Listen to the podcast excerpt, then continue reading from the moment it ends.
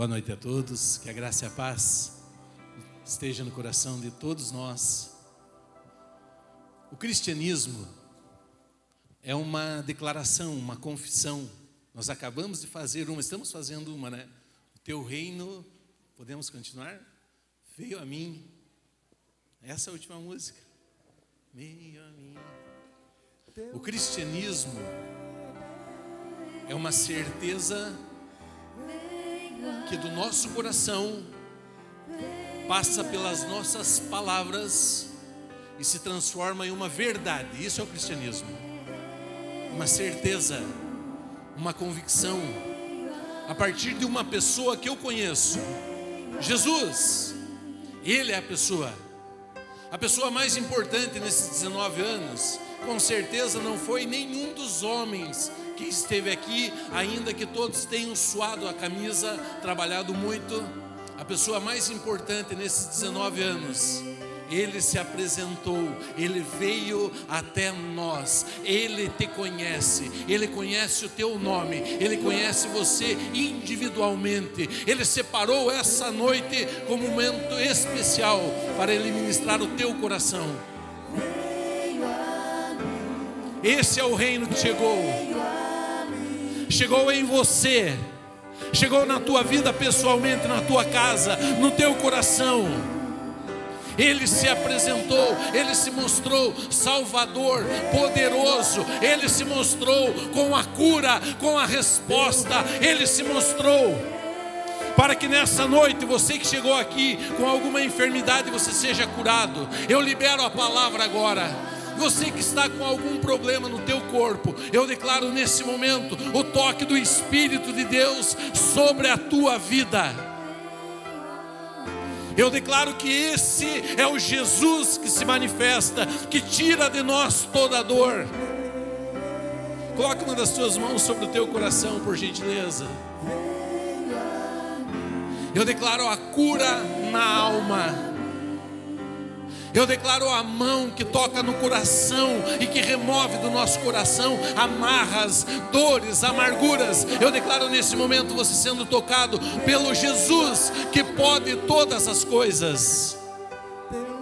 Eu declaro Ele se mostrando, Ele se apresentando a você. Ele é a pessoa mais importante nesse lugar.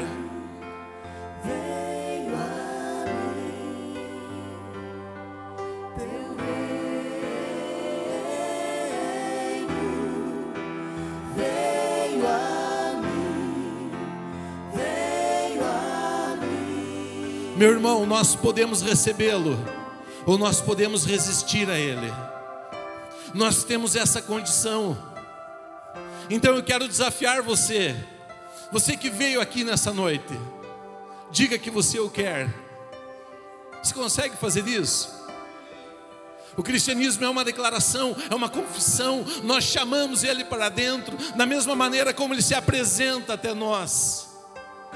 Fale para ele, diga: Senhor Jesus, eu quero você perto, eu quero estar perto. Fale com ele, diga: Eu coloco a minha vida nas tuas mãos. Querido Jesus, nós colocamos as nossas vidas nas tuas mãos, e nós dizemos que você tem liberdade sobre cada um de nós. Nós dizemos que você é a pessoa mais importante nesse lugar. Essa festa se deve a você, Jesus. Nos alegramos com a tua vitória, a tua vitória é a nossa vitória. Esse é o reino que chegou.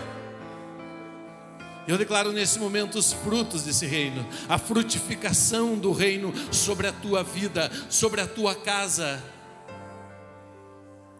Obrigado, Jesus. Obrigado porque em cada fase, em cada etapa da nossa vida, nós podemos confiar no Senhor. O teu reino, o teu reino chegou. Reino, reino, reino.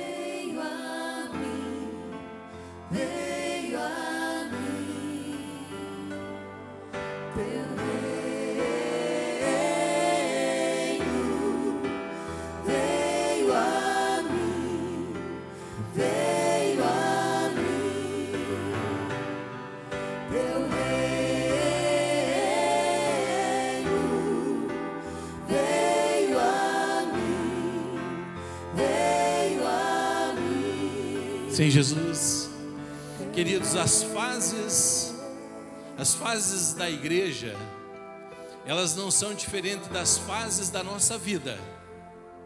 A igreja, ela é uma pessoa, ela tem uma característica própria. Ela é um ser vivo. E essa é uma jovem de 19 anos. aos 18, aos 18, nós achamos, todos nós, aos 18, nós achamos que nós vamos encontrar toda a liberdade que o mundo tem para oferecer. Fazemos 18 e descobrimos que não é bem assim.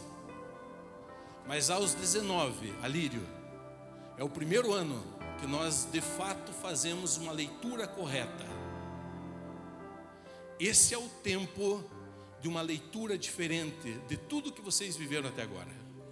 Eu libero essa verdade, eu confirmo essa palavra. Eu declaro que esse é o tempo da ação de Deus mostrar a verdade como ela é aquela que você pode colocar as tuas mãos juntos com Deus e fazer diferença. Eu confirmo, eu libero essa palavra aqui. Esse é o tempo. Esse é o tempo. Em nome de Jesus.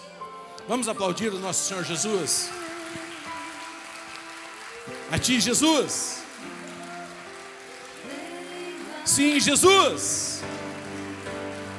A ti toda a honra, a ti toda a glória. Sim, Jesus.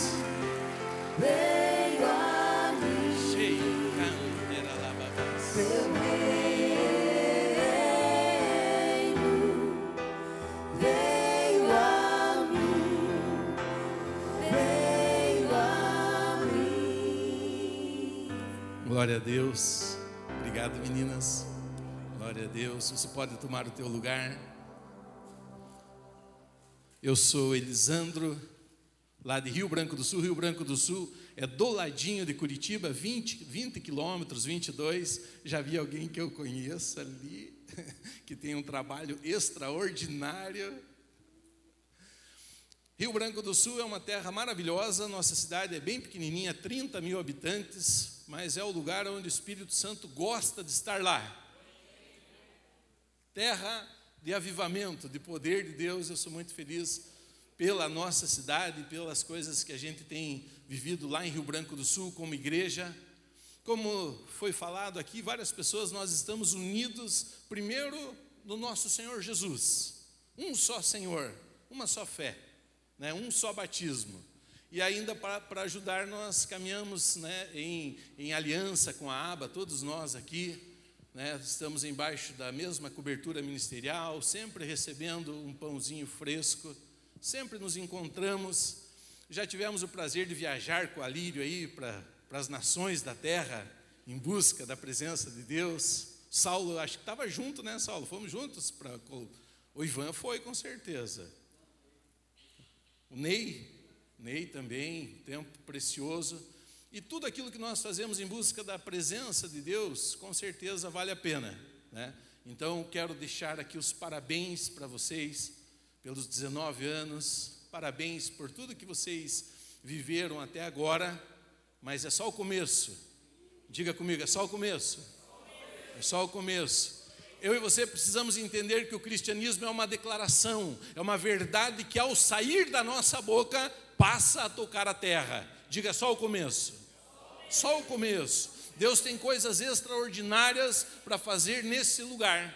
E se Deus quiser fazer algo extraordinário nesse lugar, Ele vai mexer comigo e com você. Vai nos mover, vai nos movimentar e nós vamos ver então os céus abertos. Parabéns pelos 19 anos, parabéns pelo, pelo que vocês viveram até agora, a equipe, as pessoas que lutaram bravamente, acompanhamos, né? O quanto vocês tiveram que fazer forças para colocar o inimigo para para fora das portas, deixar ele no lugar certo, e a igreja nasceu para vencer. As portas do inferno não prevalecem contra a igreja. Diga assim somos nós. Diga assim é resgate. Isso aí, aleluia. Vamos aplaudir Jesus. Nós temos uma identidade de vencedores. Quando Deus olha para nós, Ele já vê o nosso músculo, Ele vê a força no nosso espírito e as, e as coisas que nós já vamos viver, ainda que elas não apareçam, ainda que nós não estejamos contemplando na totalidade. O nosso Deus, Ele já vê e sabe do nosso potencial. E eu gostaria então, olhando para esse Deus, olhando para, esse Pai maravilhoso, eu gostaria de trazer uma palavra que está lá em Mateus 3, do verso 13 ao verso 17. O tema da palavra é: Meu filho amado, em ti eu me alegro. Meu filho amado, em ti eu me alegro. No verso 13 diz assim: Então veio Jesus da Galiléia ter com João, junto ao Jordão, para ser batizado por ele. Mas João o impedia, dizendo: Eu é que preciso ser batizado por ti, e tu vens a mim?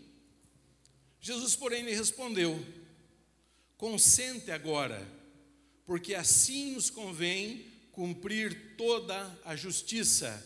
E ele consentiu. E Jesus, ao ser batizado, saiu logo da água. E eis que se lhe abriram os céus, e ele viu o Espírito de Deus descendo como uma pomba e pousando sobre ele. E eis uma voz dos céus dizendo: Este é o meu filho amado, em quem eu me comprazo. Uau! Que momento extraordinário foi esse!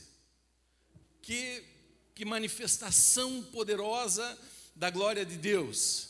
Vamos pensar, você já parou para pensar um pouquinho sobre o que estava acontecendo ali?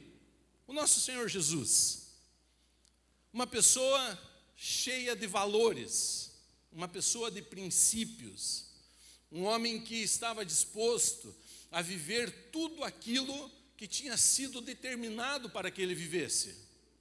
Jesus se apresenta chega naquele momento, lá no, no Jordão, João Batista estava batizando. Mas lembre você que antes de Jesus chegar no Jordão, nesse momento para ser batizado, João Batista já o havia reconhecido antes. Ele já tinha dito que aquele ali era o, o, Messias, o Cristo, e que ele não era digno nem de desamarrar, de desatar as sandálias dos pés. E nesse texto, nós vemos que quando Jesus chega para João Batista para ser batizado, João Batista não quer batizar Jesus. A tarefa não era muito fácil, hein, Alírio? Não era algo tão simples assim.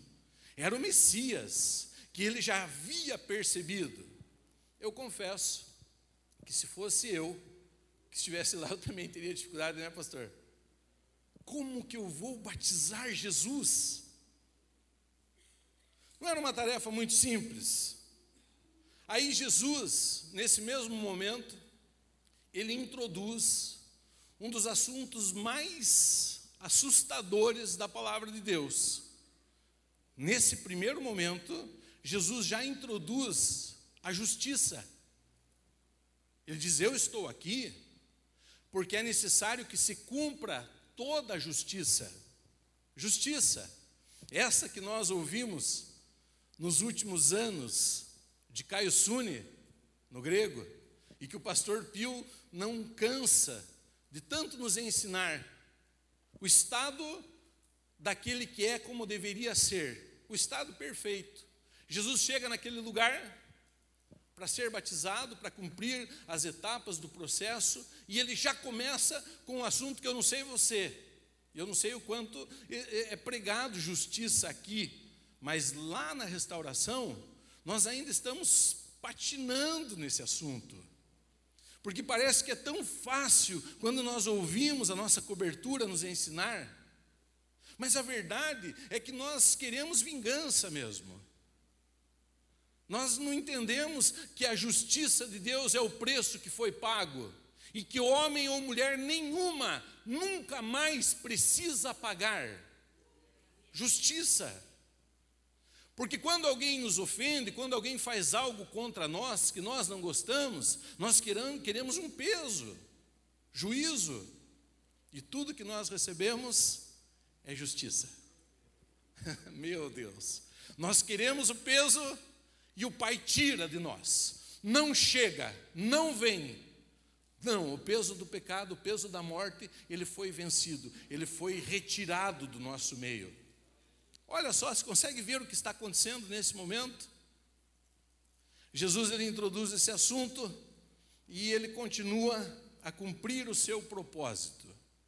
E aí nós temos aqui nesse lugar o que nós chamamos da maior concentração de poder que já existiu na terra. Maior de todas. Pai, avós, o filho sendo batizado, e a Bíblia diz, meu irmão, que o Espírito Santo desceu. Em Marcos diz que ele estava com a forma corpórea de uma pomba. A maior concentração de poder. E nós sabemos que em momentos separados, eles estiveram já na terra. Deus Pai estava presente no jardim do Éden se assentava com Adão na viração do dia no banquinho e eles trocavam ideia. Nesse momento, Jesus estava presente.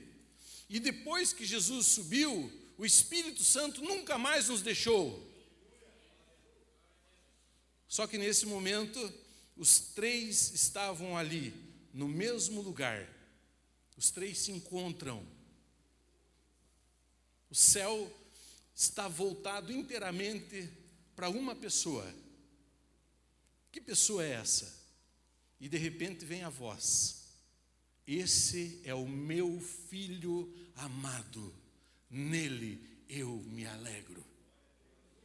Esse é o meu filho amado.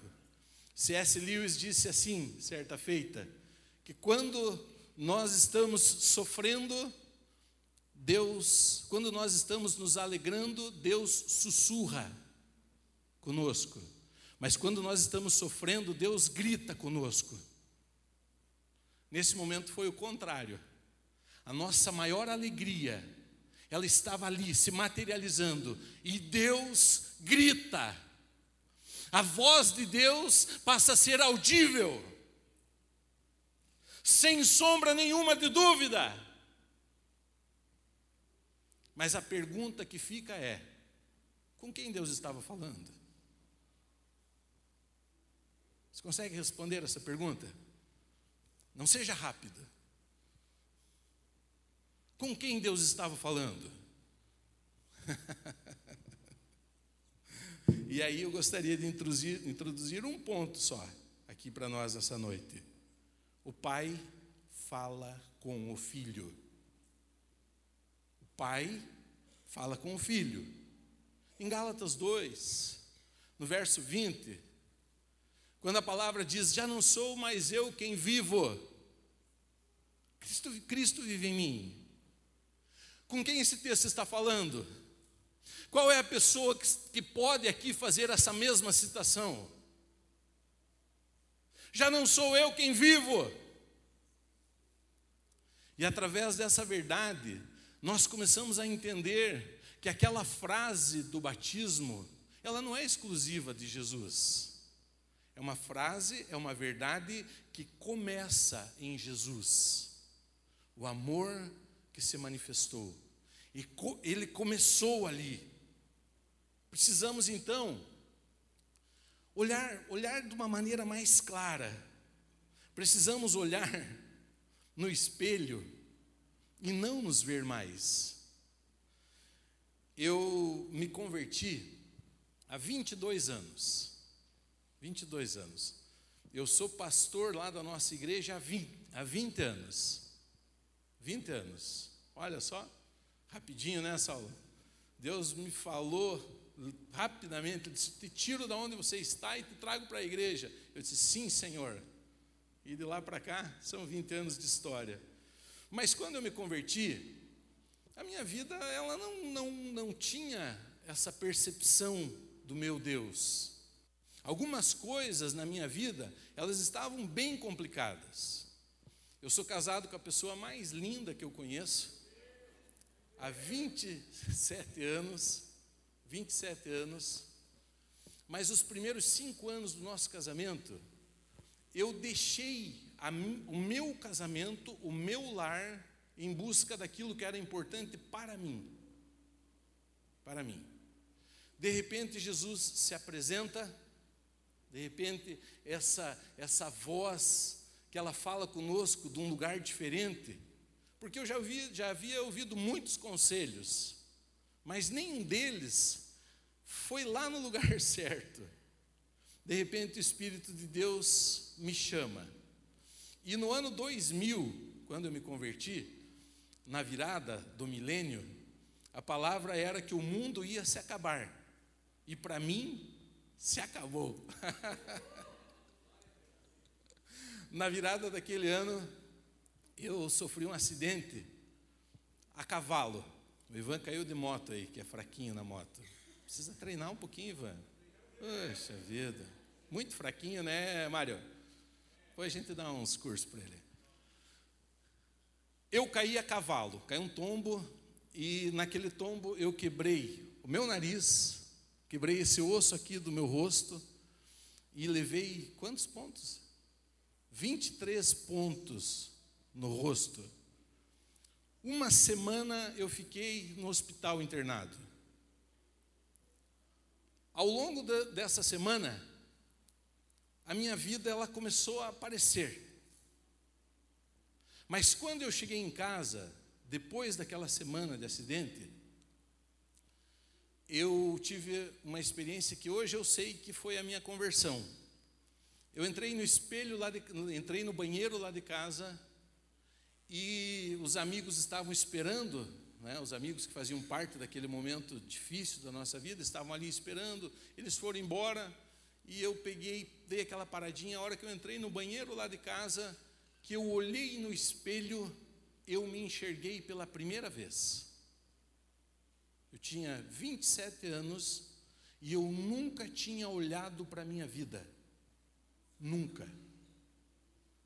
Naquele olhar, eu perguntei tudo o que eu já tinha feito e o que eu ainda não tinha feito. E quando eu vi a minha vida no espelho, eu não gostei. Eu não gostei do que eu estava vendo. E naquele momento eu fiz a primeira oração de verdade, daquelas, sabe, que abre o céu e que você nunca mais vai ser o mesmo. Naquele momento eu falei para Deus assim: disse, Deus, se existe algo que eu possa viver e que eu não vivi ainda, isso eu quero. E nunca mais a minha vida foi a mesma. No meu primeiro momento, eu olhei no espelho e eu me enxerguei. Mas hoje eu olho no espelho e eu não me vejo mais. Não me vejo mais. Passado alguns anos, uma das meninas que é do louvor lá da igreja com a gente, a Eula, ela foi trabalhar com um rapaz que fazia parte da minha vida no passado, antes de Jesus. E a Eula, é, desenvolvendo o seu trabalho lá, sempre ela me procurava. Era difícil a semana que ela não chegava para mim e dizia, pastor, eu não sei o que eu posso fazer lá. Toda semana eles contam uma história pior de você.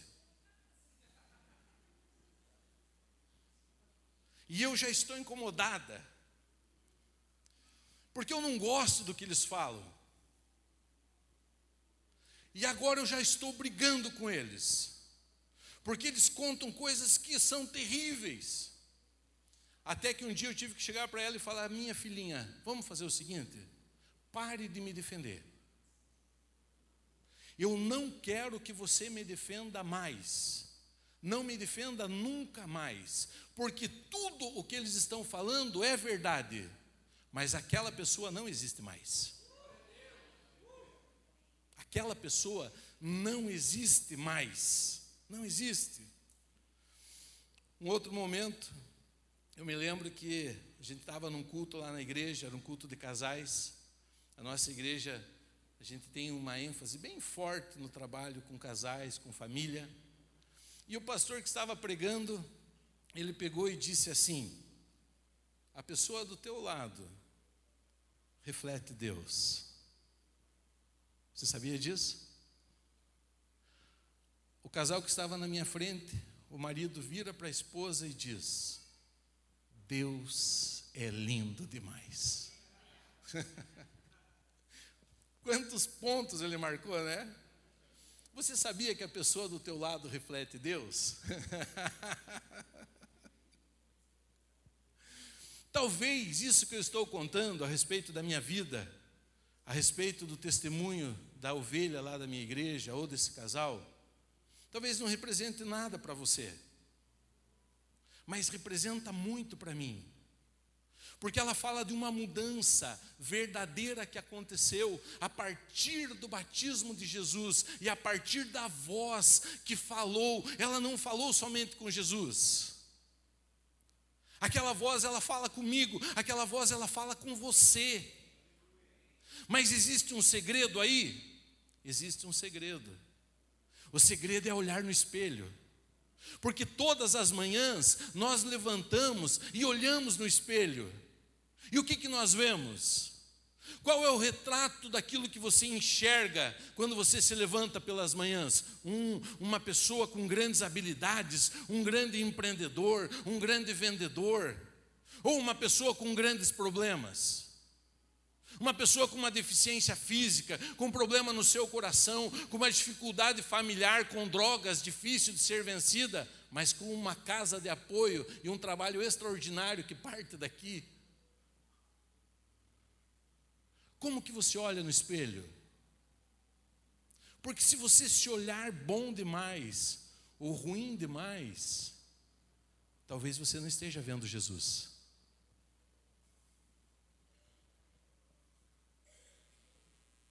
Já não sou eu quem vivo.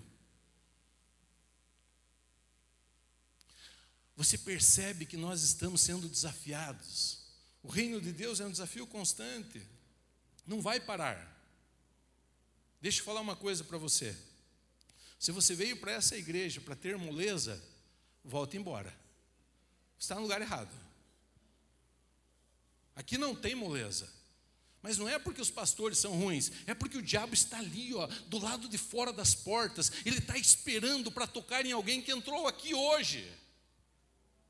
Ele está esperando para armar alguma armadilha, para nos dissuadir do amor do Pai. E o reino de Deus continua sendo a ação mais poderosa que existe na terra. E se você chegou aqui, você chegou para viver poder de Deus. E poder de Deus é desafiador, meu irmão. Eu sempre falo lá em Rio Branco, e eu quero fazer essa oração por você hoje. Que o maior endemoniado de Blumenau te encontre essa semana, em nome de Jesus. Ué,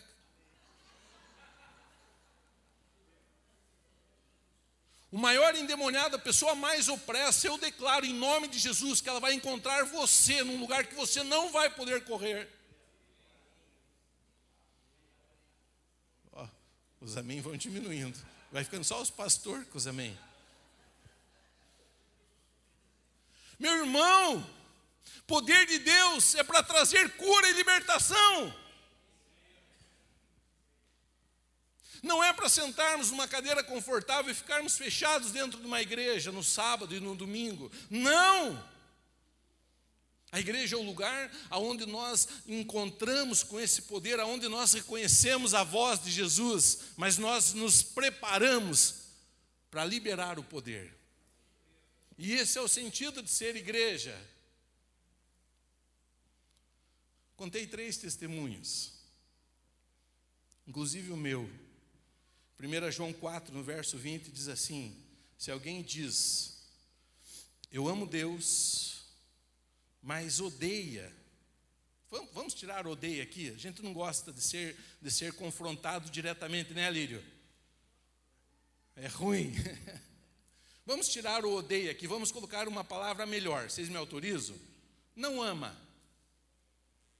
É muito menor do que odiar, né? Então vamos lá. Se você diz que ama Deus, mas não ama seu irmão, é mentiroso.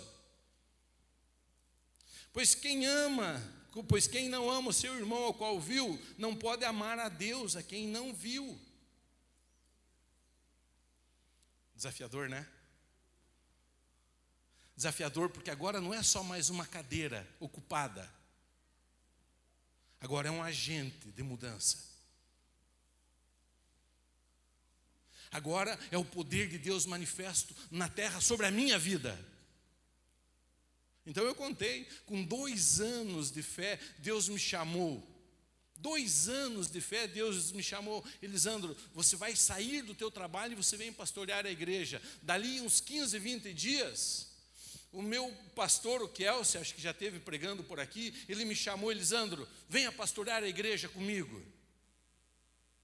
Mas eu ganhava umas dez vezes mais que a oferta que ele me ofereceu. E foi a primeira coisa que eu tive que abrir mão. E eu já tinha uma família, eu já tinha contas, eu já tinha sonhos, e, e eu sei que a igreja precisa continuar sonhando, mas a igreja precisa sair do lugar onde as fontes vêm de você mesmo e passar a experimentar Deus sendo a sua fonte. Deus, Ele pode ser a nossa fonte, mas nós precisamos deixar, ou melhor, nós precisamos enxergar. É difícil. É difícil, né? Porque nós olhamos no espelho de manhã e nós continuamos nos vendo. Ah, pobre de mim. Ah, coitadinho de mim. O que eu não conquistei ainda? O que, que eu não fiz ainda? Por que, que essa dor ainda está aqui? Sabe aquela dor que ainda está aqui?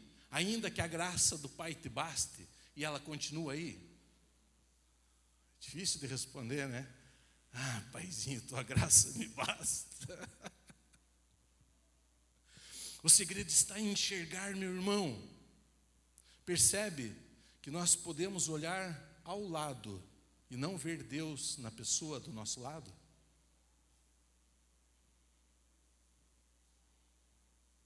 Olhe para a pessoa do teu lado sem falar nada. Eu sei que falar é ruim, né? Ninguém gosta de, de virar para o lado e falar. Já aprendi essa. Vire para o teu lado e diga para o teu irmão: Eu amo você. Ninguém gosta. Então vire para o teu irmão e não fale nada. Só olhe e pense no que você enxerga. Nós corremos o risco de olhar para as pessoas e não ver Deus. Ou pior, nós corremos o risco de nos olhar e não ver Deus. Estava lá, Jesus sendo batizado, o Espírito Santo incorporado, e não era um centro espírita, era ele mesmo, e ele não pegou nenhum cavalo para baixar, era o corpo dele se materializou naquele lugar, os céus se abriram e a voz falou: Você é o meu filho amado, é em você que eu me alegro.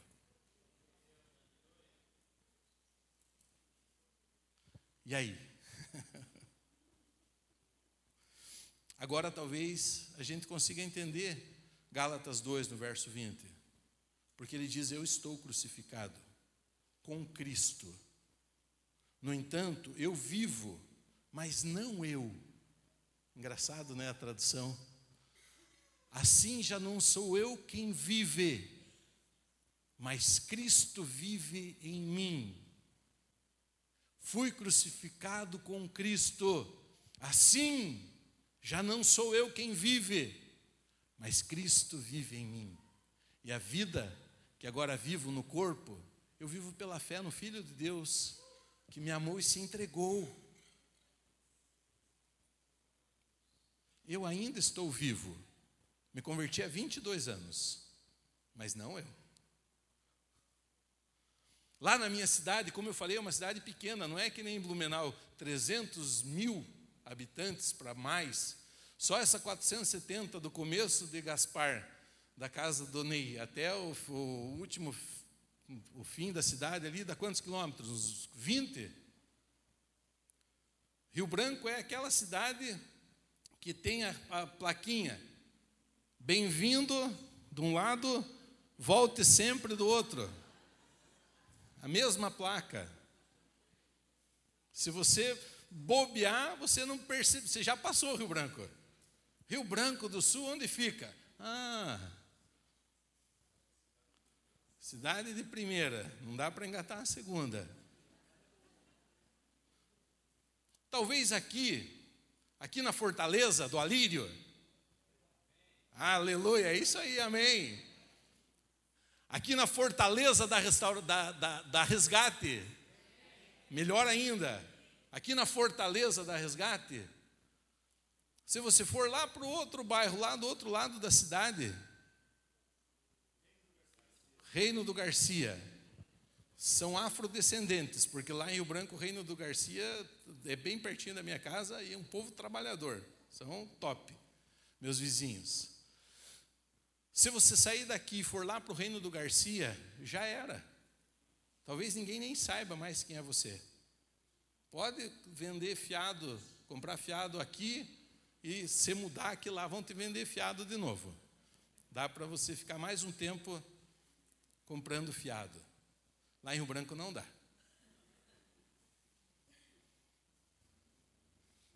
Lá em Rio Branco a gente se conhece mesmo. Faz 22 anos que eu vivo em Deus. E até hoje, o povo tem história para contar a meu respeito. Mas elas importam para quem? Bem isso, Roberto, você entendeu? Roberto fez assim. Importa para quem? Para mim não importa. O que aconteceu lá atrás, para mim não importa, meu irmão. Para mim não importa. Aquela pessoa ficou, aquela história já era. Agora eu me levanto pelas manhãs e eu olho no espelho e a primeira pessoa que eu enxergo é Jesus, meu Senhor. E às vezes que Ele resolve, Ele ainda me, me faz ouvir essa voz. Porque você sabe que você pode ouvir Jesus de uma maneira audível, você sabe disso, né? Você sabe que Ele fala conosco. Você sabe que o grande problema de não ouvirmos Jesus é que nós chegamos nele como se fosse uma receita de bolo. A gente apresenta os, os ingredientes e depois bate e vai embora. Está na hora, meu irmão, de você começar a acreditar, crer que não é mais você quem vive. Diga, não sou eu quem vivo. Essa palavra de Gálatas se cumpriu. Já não sou eu quem vivo, Cristo vive em mim. E se não for desse jeito, não vale a pena. Se não for desse, dessa maneira, não tem por que nos encontrarmos aqui. Não vale a pena estar aqui mais um ano para alimentarmos quem você é, ou para alimentar quem eu sou. Quais são os teus sonhos? Eles são importantes? Claro que são. Mas quais são os sonhos de Deus? Será que são mais importantes? Será que continuam tendo a mesma importância que eu dei para eles alguns anos atrás? Será que Deus mudou? Já fez essa pergunta, Lírio? Ou será que somos nós que mudamos? E agora nós somos especialistas em Deus. Eu sei como que é. Eu sei como que faz. Ah, meu irmão, esse dia é o dia em que a surpresa foi embora. E que nem mesmo Deus, a maior fonte de poder, vai poder surpreender você. Como está o teu coração? Qual que é o tema do aniversário nosso aqui? O amor se manifestou. Mas deixa eu falar uma coisa para você, minha, eu penso assim. Jesus não se manifestou para salvar toda a humanidade. Nos meus primeiros anos de ministério, eu fiquei lá no Integração, no Integra. E lá na Integração, Deus me falou o seguinte: que Ele morreu por toda a humanidade. Jesus morreu por toda a humanidade. Mas que se fosse necessário Jesus subir naquela cruz por uma única pessoa, se a situação de todo mundo tivesse resolvida e faltasse uma única pessoa, você, diga eu, se faltasse uma única pessoa, ele subiria na cruz do mesmo jeito. Ele diria: Eu vou. Ele olharia bem dentro dos nossos olhos e diria assim: Por você, eu vou. Eu amo você o suficiente para fazer isso exclusivamente por você. E agora, sabe o que, que eu entendo? Que ele fez exclusivamente por você. Nós dizemos que Jesus salvou toda a humanidade. Não, não é assim. Porque se essa frase não começar do jeito certo, ela não é verdadeira. Jesus me salvou. Jesus é o meu Senhor. O sacrifício dele serve para mim. Eu sou, e aqui eu posso garantir para você, você é o foco do amor do Pai. Você é o foco. E quando alguém perguntar quem é o foco do amor do Pai, você tem que encher a boca e dizer: sou eu. Ele está interessado em mim, na minha vida. Porque se não for assim, a voz que se abriu o céu não é tua. Quantas pessoas estavam lá com João Batista? Nós sabemos que João Batista tinha muitos seguidores.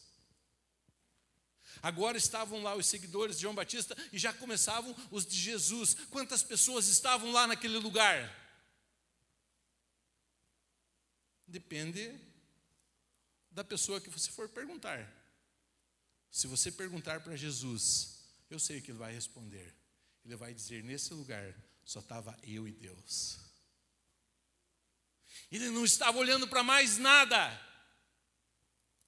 Nada mais tinha importância. Uma só coisa, um só lugar. Não havia mais pessoas naquele lugar. Você consegue entender isso? Assim como agora, não existem mais pessoas nesse lugar, além de você e o teu Deus. E se não for assim, meu irmão, não vale a pena estar aqui.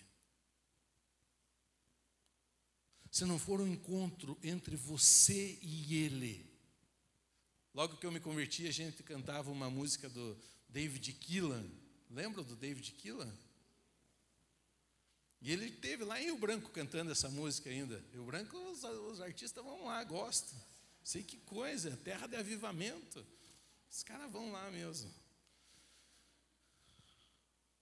David Keelan cantava uma música que dizia assim: Um lugar para dois. Cadê o Sérgio? Agora quero ver se você é do, lá em Rio Branco a gente chama de couro seco. Vamos ver se você é do couro seco, Sérgio. Um lugar para dois, David Keelan. Sai?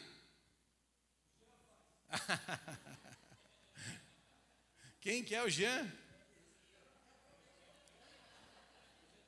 Jean, um lugar para dois do David Keelan? Opa, já foi melhor, ó, o couro seco está ali, ó.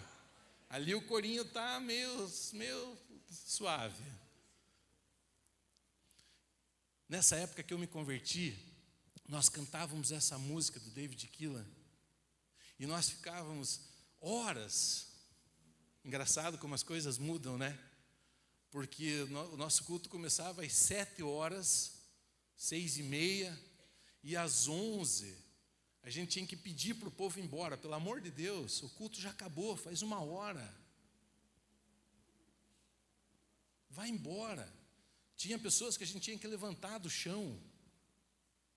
Naquela época, nossa igreja era conhecida como a igreja dos maconheiros.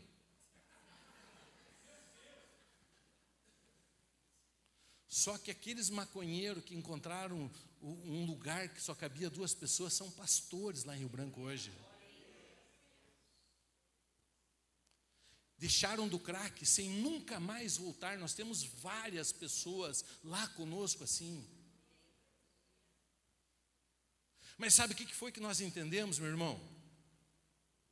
É que esse é um lugar que só cabe duas pessoas. Naquela época, os nossos cultos, eles duravam três, quatro, cinco horas. Hoje, não. Sabe a história do pastor? Vocês sabem, né? A história do pastor que perguntou para o líder da igreja: Até que hora eu posso pregar? Conhece essa? Hã? Você pode pregar até a hora que se quiser, mas às nove todo mundo vai embora.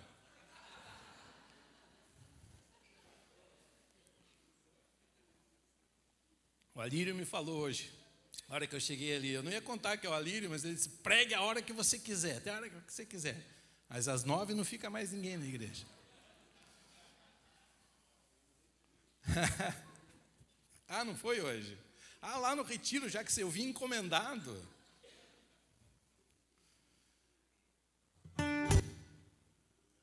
É o Espírito. É, é o lugar para dois? Como que é o nome? Já tá, vai sair? Ah, não acredito.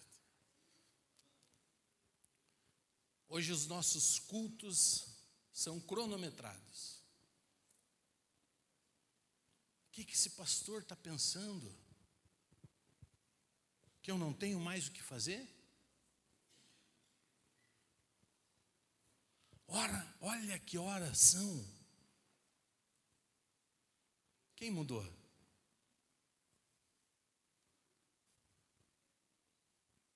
O que, que eu deixei de ver? Porque o que eu não enxergar aqui, eu não vou enxergar lá em casa. É um caminho de duas vias, é um lugar de relacionamento. Só cabe duas pessoas, meu irmão. E Deus está nos chamando para resgatar, não o lugar igreja. Vocês não ficaram aqui sempre, né? Já saíram de outros lugares. Dois anos que estão aqui. E tiveram em quantos outros lugares antes? Uns três por aí. Seis. Seis. Saulo, quantos lugares você já esteve enquanto igreja? Só lá. Oh, glória a Deus. Lá, o, o, Saulo pegou a manha melhor do que nós. Esse lugar é indiferente, meu irmão. Daqui a pouco nós saímos, o grupo de serviço vai fechar as portas e Jesus não vai ficar aqui, ainda que tenha uma cruz ali, ó, mas não é para se benzer. Vazia. O cara está vivo. Está vivo. Ele não vive em templos feitos por mãos humanas. Ele mora em mim e em você. Mas Ele nos quer. Ele quer você, meu irmão. Você que veio aqui, que alguém te, te convidou, deixa eu contar uma novidade para você. Foi Jesus quem te convidou, foi Ele quem te trouxe. Ele escolheu mostrar para você eu estou aqui. Mas o lugar só cabe duas pessoas. Vamos adorar a Deus um pouco? Não precisa ser com essa. Ufa! O Ney não é mais do louvor, Ney?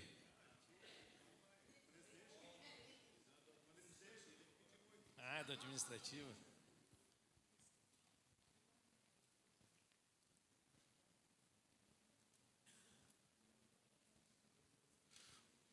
Eu não posso, eu não posso nem, nem tentar cantar aqui lá em Rio Branco, quando eu vou cantar, eu apanho dos meus meninos lá.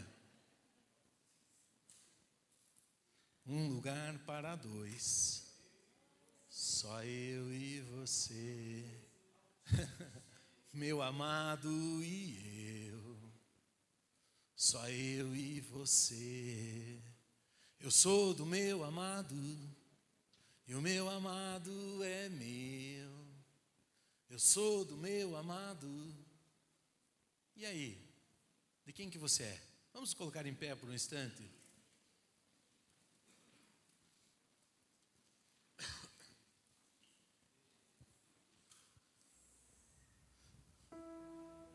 Existe uma pessoa do teu lado que reflete Deus. Existe uma pessoa que é você e você reflete Deus. E quando uma pessoa do teu lado reflete Deus, e quando eu reflito Deus, agora vem a voz.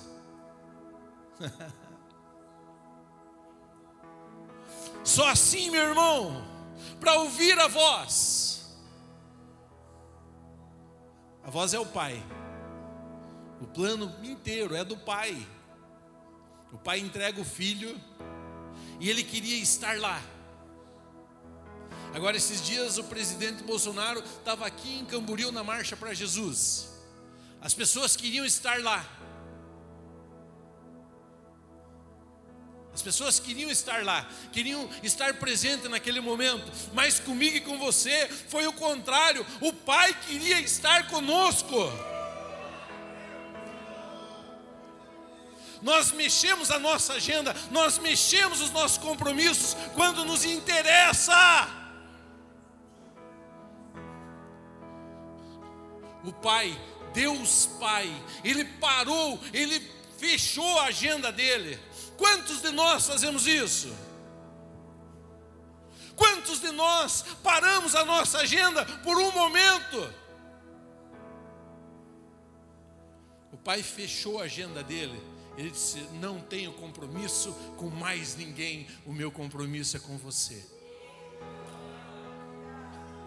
E aí ele vem e diz: você é o meu filho amado.